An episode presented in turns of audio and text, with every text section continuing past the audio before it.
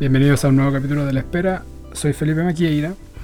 Y esta semana no tenía pensado hacer un capítulo de día viernes porque tengo varios capítulos pendientes que, que grabar con varias personas que van a estar invitadas al podcast. Pero siento que los últimos días, estoy grabando el día 28 de mayo, cosa que no hago habitualmente porque me gusta grabar con anticipación. Este capítulo sale mañana, el día 29. Y ten, em, estos días han sido bien de mierda, bien malos, bien, bien deprimentes.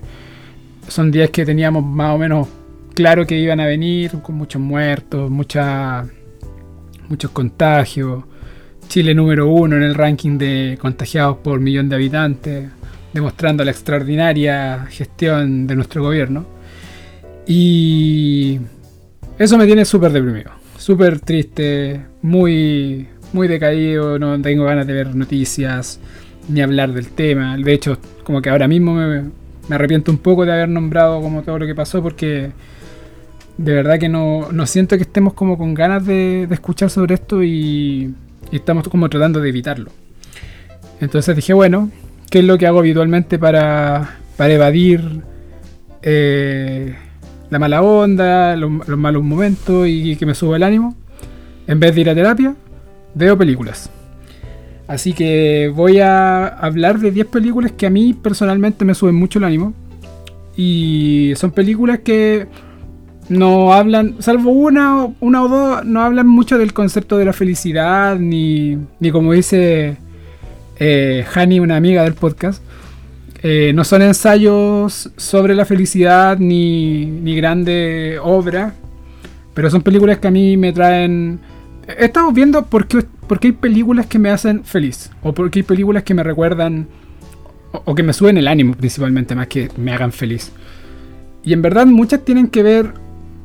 Uno con películas que son tan graciosas que me, que me hacen reír aunque yo no quiera. Otras que. que tienen momentos musicales que. que después puedo, no sé, cantar después de haber visto la película y me terminan ampliando la experiencia de haberla visto y, disfrutarla. Y hay otras que son algunas que me recuerdan momentos en los cuales fui feliz. Y a mí me gusta mucho un concepto que escuché alguna vez, que es que uno siempre vuelve a los lugares donde fue feliz. Y lo decían a propósito de Tarantino, que Tarantino en general siempre vuelve a los 70, donde fue joven y feliz. Y yo creo que en mi caso hay películas que me recuerdan cuando era. Quizás no, era, no cuando era más feliz, pero sí cuando la vida era más sencilla, era más. Era más simple y uno podía disfrutar más con menos culpa, creo yo. Así que habiendo dicho esto, voy a hablar de las 10 películas. O de 10 películas que me hacen feliz. Esto no es un ranking. No, está. Está ordenado por, por orden alfabético, principalmente.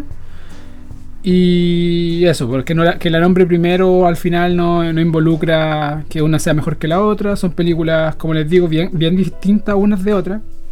Y al final voy a leer varios de los de las recomendaciones que varios de ustedes hicieron por redes sociales, por Twitter y por Instagram principalmente. Eh, antes que eso, obviamente les pido que si no están suscritos se suscriban al podcast en Spotify o en Anchor eh, pueden mandar audios de los próximos capítulos. Los, próximos, los próximos capítulos son eh, Brittany Ronson Marathon, que dudo que la hayan visto porque es una película que salió como a finales del año pasado y sin, mucha, sin mucha publicidad. Plus One, una película con la que di mucho, mucho jugo el año pasado y que mucha gente vio y, y le gustó. Y la otra es The Gentleman, que es la película, la última película de Guy Ritchie, que debiese ser el próximo capítulo porque ya lo tengo escrito, así que ah, es cosa de grabarlo y, está listo. Así que antes de hablar de la lista, eh, como un pequeño mención en rosa, yo soy pésimo por las menciones en rosa, me cargan las menciones en rosa porque creo que alteran toda la idea de una lista, una lista debe ser el número que uno promete y punto, no debe ser cinco películas más al final de una lista de 15. Ya bueno, pero habiendo dicho eso, eh, la gente que me conoce sabe que soy muy fan de Rocky. Muy, muy fan de Rocky. Pero mirando y reflexionando, ninguna de las películas de Rocky me hace particularmente... Que, hace que me suba el ánimo, porque muchas de ellas, por un lado, me hacen reflexionar sobre cosas que no son felices o que no son sube ánimo. Y hay otras que me dan rabia. Muchas de ellas me dan rabia. Entonces, la primera yo no diría particularmente que una película que sube el ánimo. La segunda sí, pero es tan mala que me, da rabia. La cuarta me hace cuestionarme muchas cosas sobre por qué me gusta Rocky. Aunque me gusta mucho. La 5 es muy mala. La sexta, ya la sexta puede ser, pero también tiene sus cosas que, que complica. Eh, Creed me hace muy feliz, pero también me hace reflexiones sobre cosas que no son muy felices. Y Creed 2 me da una rabia atroz y me gustaría hacerme una lobotomía para olvidarme que la vi. Entonces, de todas ellas, la que no nombré es Rocky 3, que yo creo que es la que más feliz me, puede, me podría hacer, pero tiene esa primera hora con Hulk Hogan que es horrorosa. Así que, como no puedo elegir ninguna película de Rocky, voy a elegir los training montage de Rocky. Creo que los training montage de Rocky son uno de mis happy plays. Las bandas sonoras, Gonna Fly Now.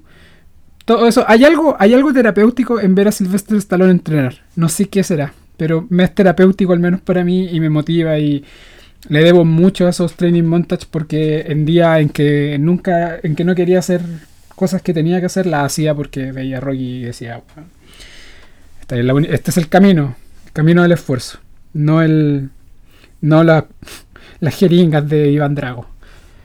Por eso, me, por eso después me, cuestiono por qué me gusta tanto Rocky. Bueno, ahora sí, eh, empezando con la lista. La primera película yo creo que contraviene todo lo que dije en torno a qué era esta lista en el sentido de que películas que no buscan que el concepto de la felicidad ni ensayos sobre la felicidad. Y por otro lado, una película que cualquier persona que es cínica, como yo, eh, puede verla y buscarle muchas cosas malas.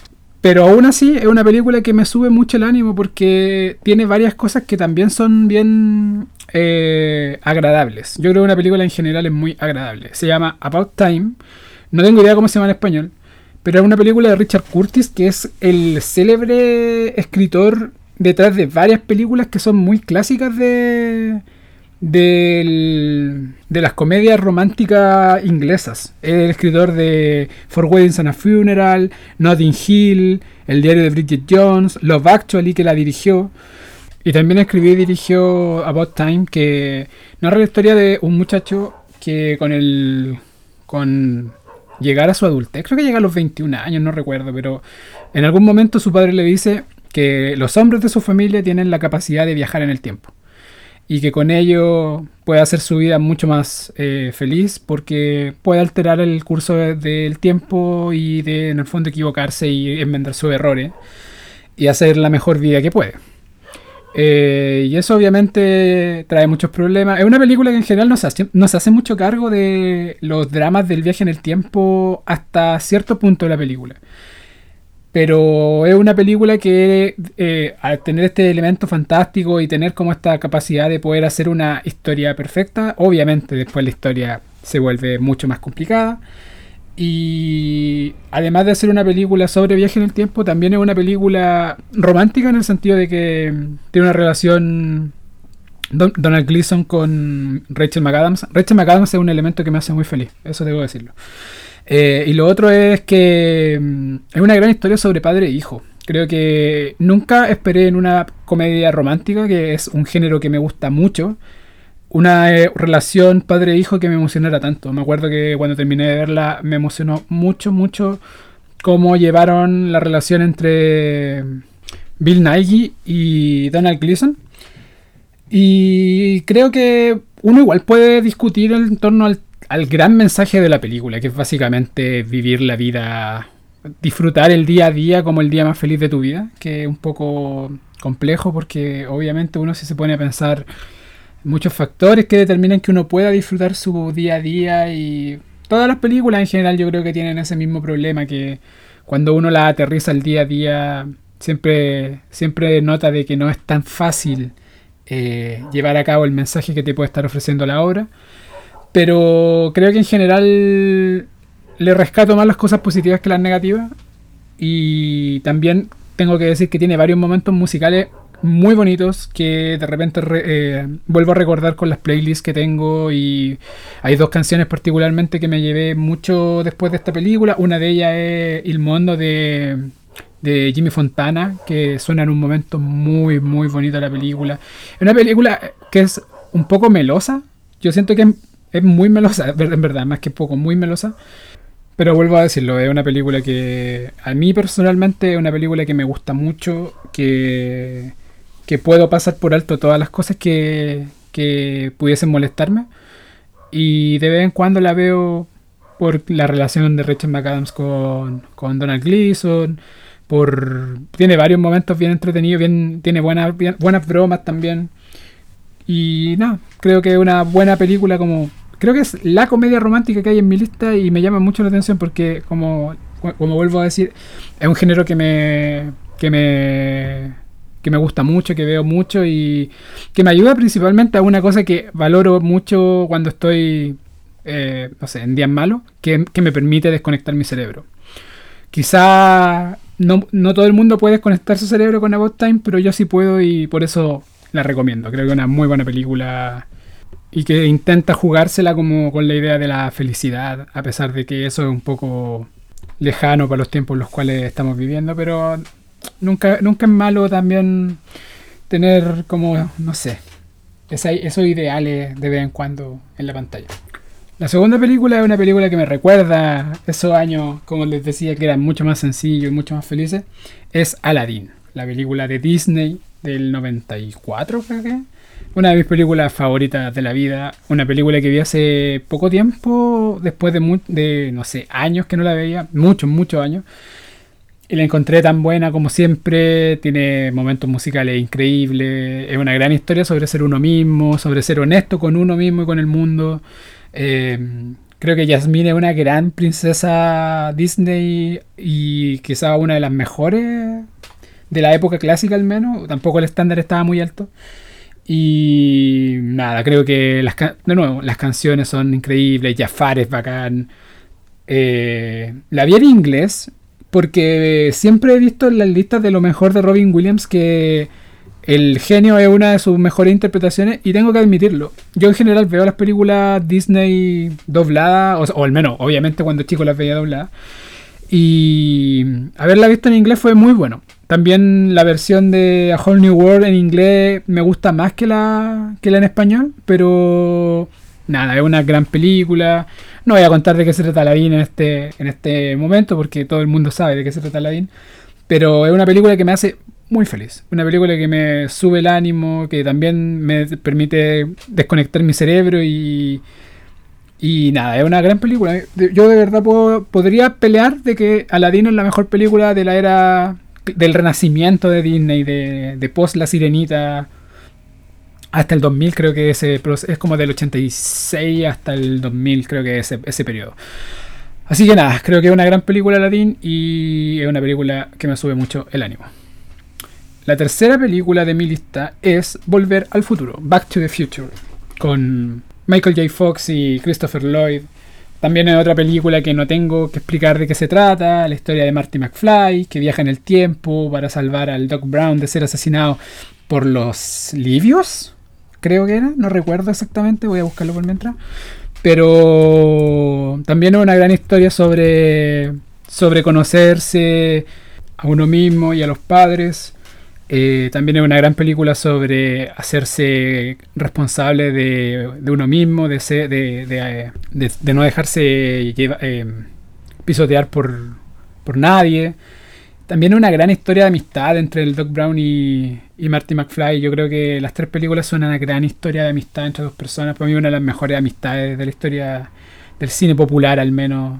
Son pocas las amistades que se sienten más, más honestas y más, y más de verdad. Creo que es una gran... Yo creo que por algo todavía nos emociona cuando vemos a Michael J. Fox y a Christopher Lloyd en alguna parte, en algún, no sé, en algún programa, cuando se reúnen. A mí todavía me emociona verlos juntos y creo que ese es un gran testamento de la película. También es una buena película, creo yo que es una buena película para subir el ánimo porque, así, o al menos en mi caso, porque la he visto mucho en este tiempo de cuarentena, porque como no hay nada nuevo que mostrar, muchos canales están repitiéndola y dándola, no sé, hubo una semana que sin mentir la vi tres veces en tres canales distintos.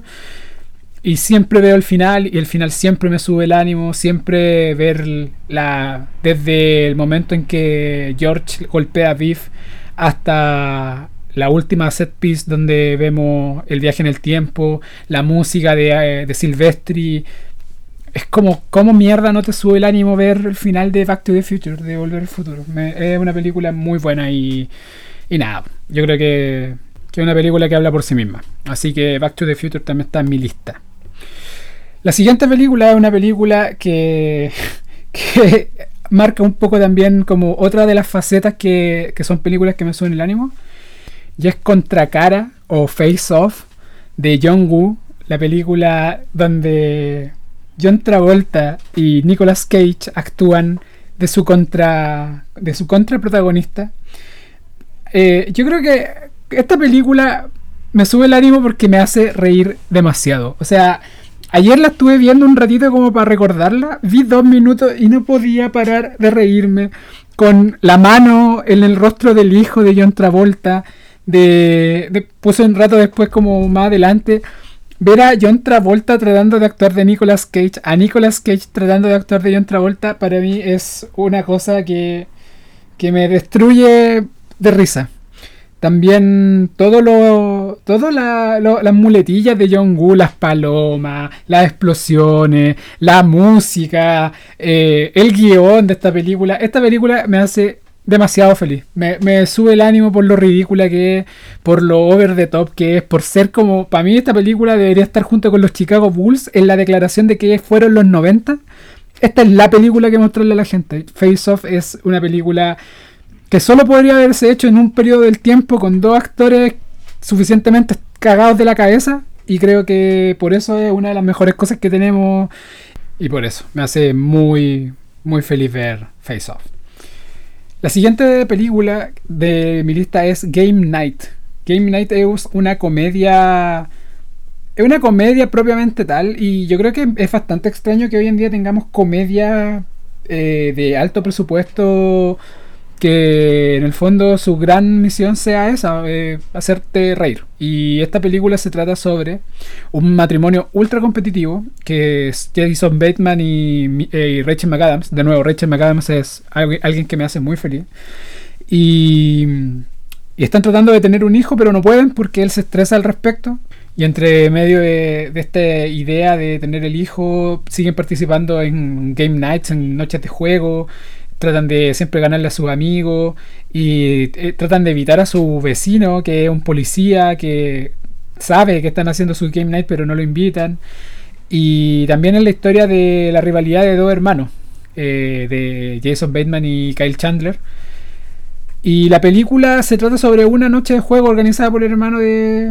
por del hermano de Jason Bateman y cómo el grupo entero termina participando de eh, varios eh, momentos en los cuales el juego se desvirtúa porque pasa de ser un juego de estos de como de mm, live de roleplay a un verdadero crimen y, y nada, es una película muy chistosa muy entretenida, tiene muy buenas interpretaciones. Billy Magnussen, bueno, Rachel McAdams, Jason Bateman, Kate Chandler, pero principalmente Jesse Plemons, que yo en mi mente en esta película dejó de ser Matt Damon, el, el uno de los personajes de, de Breaking Bad y en este y se transformó en otro personaje. Su perro sobre todo también se, se roba la película.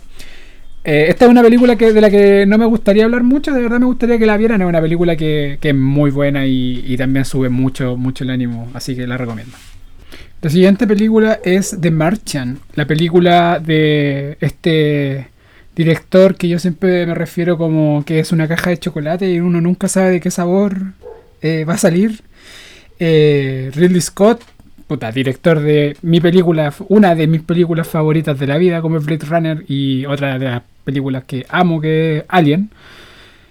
Pero que también es director de varias películas bien, bien discretas. Y no voy a entrar en polémica ahora con cuáles considero que son muy discretas, pero. Pero. The Martian es una película que debe estar en mi top 5 de Ridley Scott. Probablemente en mi top 3. Yo creo que es mi tercera película favorita de Ridley Scott. Es una película que adapta un libro muy famoso eh, sobre un astronauta que se, se, cree que está muerto después de una tormenta en Marte. Y este científico es un botanista. Y a través de su conocimiento, el optimismo y el humor, puede sobrellevar esta, esta casi muerte segura y, y bueno, es una de las películas de este género, de este pequeño género de películas llamado películas donde Matt Damon es dejado en el espacio. Y creo que es una película bien interesante en varios sentidos, porque es una película, de nuevo, que es muy optimista, que utiliza la música en ese sentido también como, como elemento humorístico y también como lo que está pensando el, protagonista. El, el, uso de ABBA, porque es uno de los, de los discos que quedan en la estación donde, donde finalmente termina intentando sobrevivir el personaje, es muy bueno. Obviamente también tiene... Eh, eh, David Bowie, porque una película que hable del espacio y que no tenga Space Oddity es un, es un pecado. Y creo que, como les digo, es una película que habla como. También es, muy pro, pro ciencia, muy pro conocimiento, eh, muy de que el conocimiento, la inteligencia. Eh, nos puede ayudar a sobrellevar momentos y, instancias donde está todo donde está todo en contra, donde básicamente la muerte está a la vuelta de la esquina y creo que un bonito, una bonita reflexión para tener en estos días, que yo creo que finalmente va a ser la ciencia la que nos termine salvando como especie y no otra cosa. Así que creo que The Martian es una buena película para ver en estos días. Sí debo advertir que leí en su momento que Ridley Scott después sacó un Director Scott. Y el Director Scott aparentemente es más cercano a la novela que no es tan divertida es más pesimista, parece, también es más... Creo que cambia todo el sentido de la película. Entonces, ojo ahí, tratar de ver el corte de, estreno cinematográfico, no el corte del director. Eh, obviamente, después si quieren ver el, corte del director, cosa de cada uno, pero... Pero a la, que yo me refiero es la, que se, vio en cine. Yo solo la he visto una vez y tengo el mejor de los recuerdos de esa película. Así que está en mi lista de Marchan. La siguiente película es una película que también es otra de las cosas que me, sube el ánimo en, en, la ficción en general. No solo en, las películas, sino también en la ficción. Que es ver gente que es buena en su pega. O gente que es buena en su trabajo. Para gente que no es chilena. Y es Moneyball la película de eh, Bennett Miller, el director, pero es una película en verdad de Aaron Sorkin, que es este escritor de, de West Wing, de, de, Social Network. Hace poco sacó una película que fue su debut en, como director que se llama Molly's Game, que es una película que no mucha gente vio, pero es una película muy buena. Fue una película que estuvo en mi top 10 del año que salió, que fue el 2017 o 2018, no recuerdo, unos dos años, pero es una muy buena película. Y Moneyball es la historia de este gerente general de un equipo muy chico de béisbol. Cachen, una película de béisbol. Porque una película de béisbol, este es mi top de. O sea, en mi top, en mi lista de películas. De, películas que me suben el ánimo, tiene que ser una muy buena película, porque yo no sé nada de béisbol. Pero es un gerente general que está obviamente encargado de contratar jugadores, de contratar al técnico, de armar la estrategia de juego y de principalmente de la inversión de la poca plata que tiene para poder competir con equipos que son mucho más poderosos, los, los Yankees, los Red Sox, qué sé yo, los, equipos grandes de béisbol de Estados Unidos. Y esta película habla sobre cómo eh, con un método más novedoso para esos tiempos, que era el ver las variables como económicas de, de cada persona, de, de, cada, de cada jugador, de su rendimiento, crear un equipo competitivo que pudiera pelear de tú a tú contra equipos mucho más poderosos. Es una película clásica de David contra Goliath, de Underdog, de también de, ser como, de nuevo, ser muy honesto con la idea de lo que nos está ayudando, de, del proyecto, del, plan de batalla en este caso, y, y creo que es una película también sobre ver las pequeñas victorias dentro de nuestras grandes batallas. O sea, muchas veces, y en mi caso en mi, historia reciente me ha pasado mucho, que es que uno se queda en general como con las cosas con las que no logra hacer, pero cuesta ir dando, dándote cuenta de todas las cosas que sí lograste en el camino. O sea, no sé, si uno quiere ser campeón, probablemente le ganó a varios equipos, aunque haya perdido el último partido. No es el caso de la película, en todo caso. Pero creo que también es una buena película sobre también ayudarnos a darnos cuenta de que en medio de toda la oscuridad también hay pequeños focos de luz que vale la pena ser ser recordado y, y nada, es una gran película. No es necesario que te guste el deporte para disfrutar esta película porque de verdad que es una muy buena película sobre underdogs y, y nada, creo que es una muy buena película. Una de mis películas favoritas de la década pasada, debo decirlo. Es una gran, gran, gran película. La siguiente película es la más eh, ensayo sobre la felicidad y, película como, no sé, que quizá podría ser un poco más pretenciosa en ese sentido, pero la verdad no lo es. Y es una gran, gran película. O sea, yo creo que es una de las mejores películas de esta lista. Es Patterson de Jim Harmuch. Una película sobre un poeta eh, que es conductor de, de autobús, de micro y que como decimos, eh, hace su vida diaria todos los días, hace su jornada laboral y después eh, escribe poesía en las tardes, se toma su cerveza y tiene una vida muy rutinaria, pero una vida que lo hace muy feliz. Es una película muy sobre disfrutar el día a día. Una película que no tiene antagonista. De hecho, el gran, el gran villano de esta película es el perro de la pareja de Patterson. Que es uno de los grandes villanos del cine, creo yo. O sea, es un gran, gran, gran villano.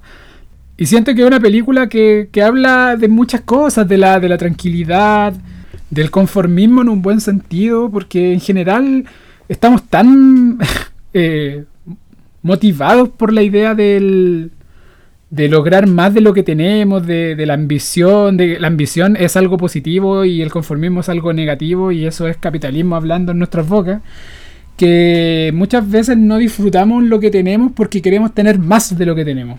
Y yo creo que Patterson se hace cargo de esa, de esa idea de que en el fondo a veces lo que tenemos es suficiente. Y disfrutarlo también es algo bueno, es algo que, es valioso. Es una película también sobre, sobre el amor, sobre la creatividad, sobre encontrarle el sentido al día a día. Y yo creo que en los tiempos en los que estamos es un muy bonito, es un muy bonito mensaje. Creo que Patterson es la película perfecta para ver en los días en los que estamos. Y de verdad recomiendo a todo aquel que no lo haya visto que por favor vea Patterson. Es una película muy necesaria para los días en los que estamos viviendo y, siento que esta película le fue muy bien en su momento y creo que hoy en día le iría mucho mejor. Así que Patterson, gran película.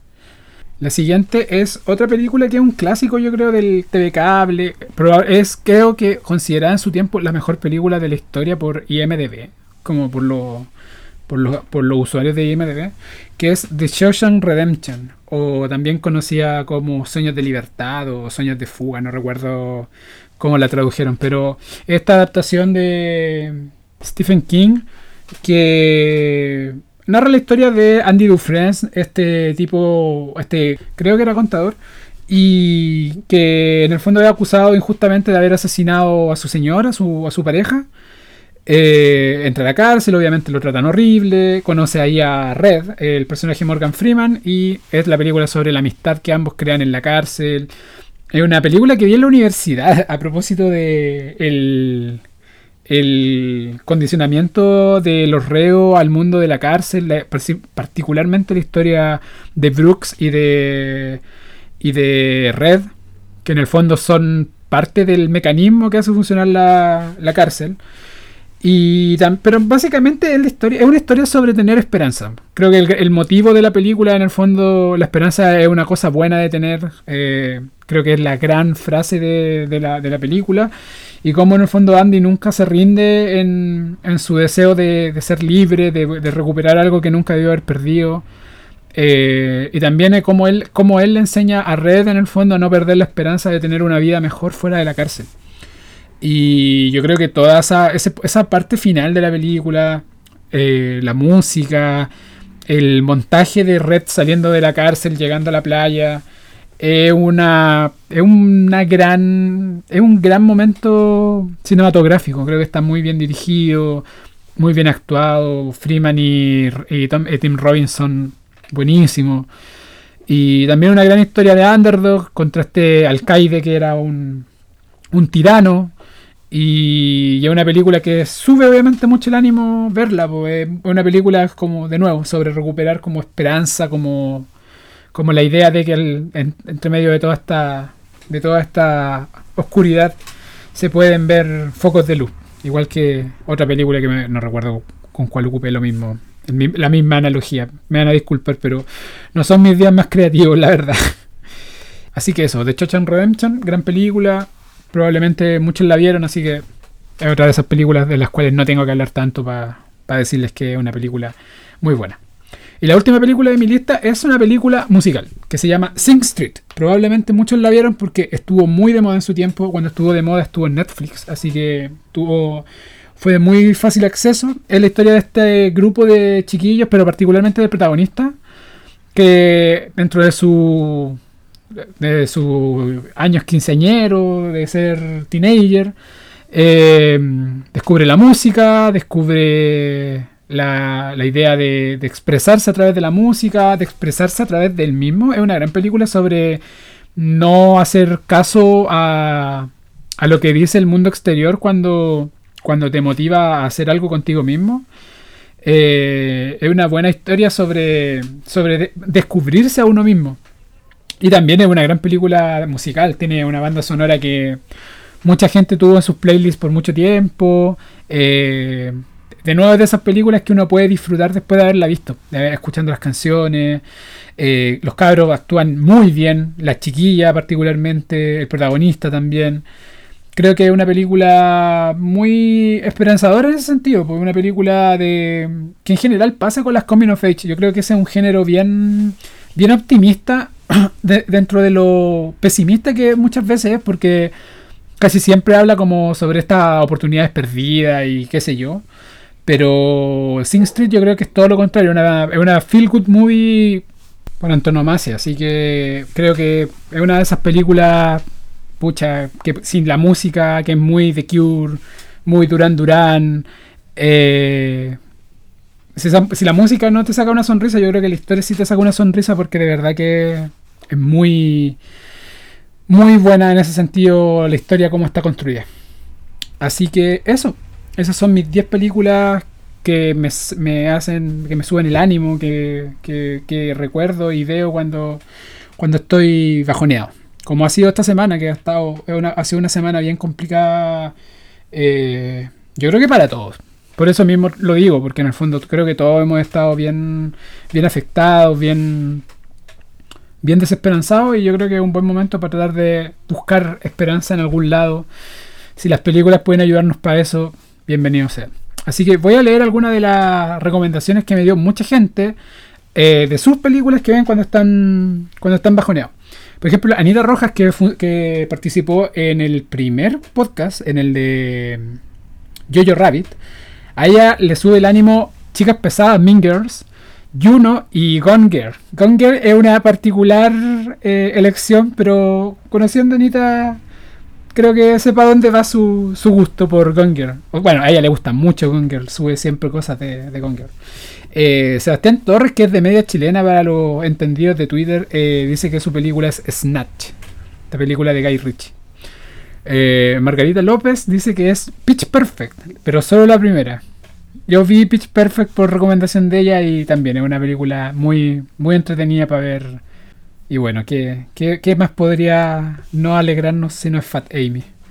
Eh, Matías Gelf dice que su película es Speed Racer, la adaptación de Las Wachowski de Meteoro. Nicole Castro dice que su película es Mi pobre angelito, Carla Bagú dice que son películas malas que la hacen reír como 50 sombras de Grey y Crepúsculo, que en esa, en esa misma categoría para mí está... Pero en verdad no es mala, pero, eh, pero sé que no es buena y es Face Off, que lo, dije en un momento anterior.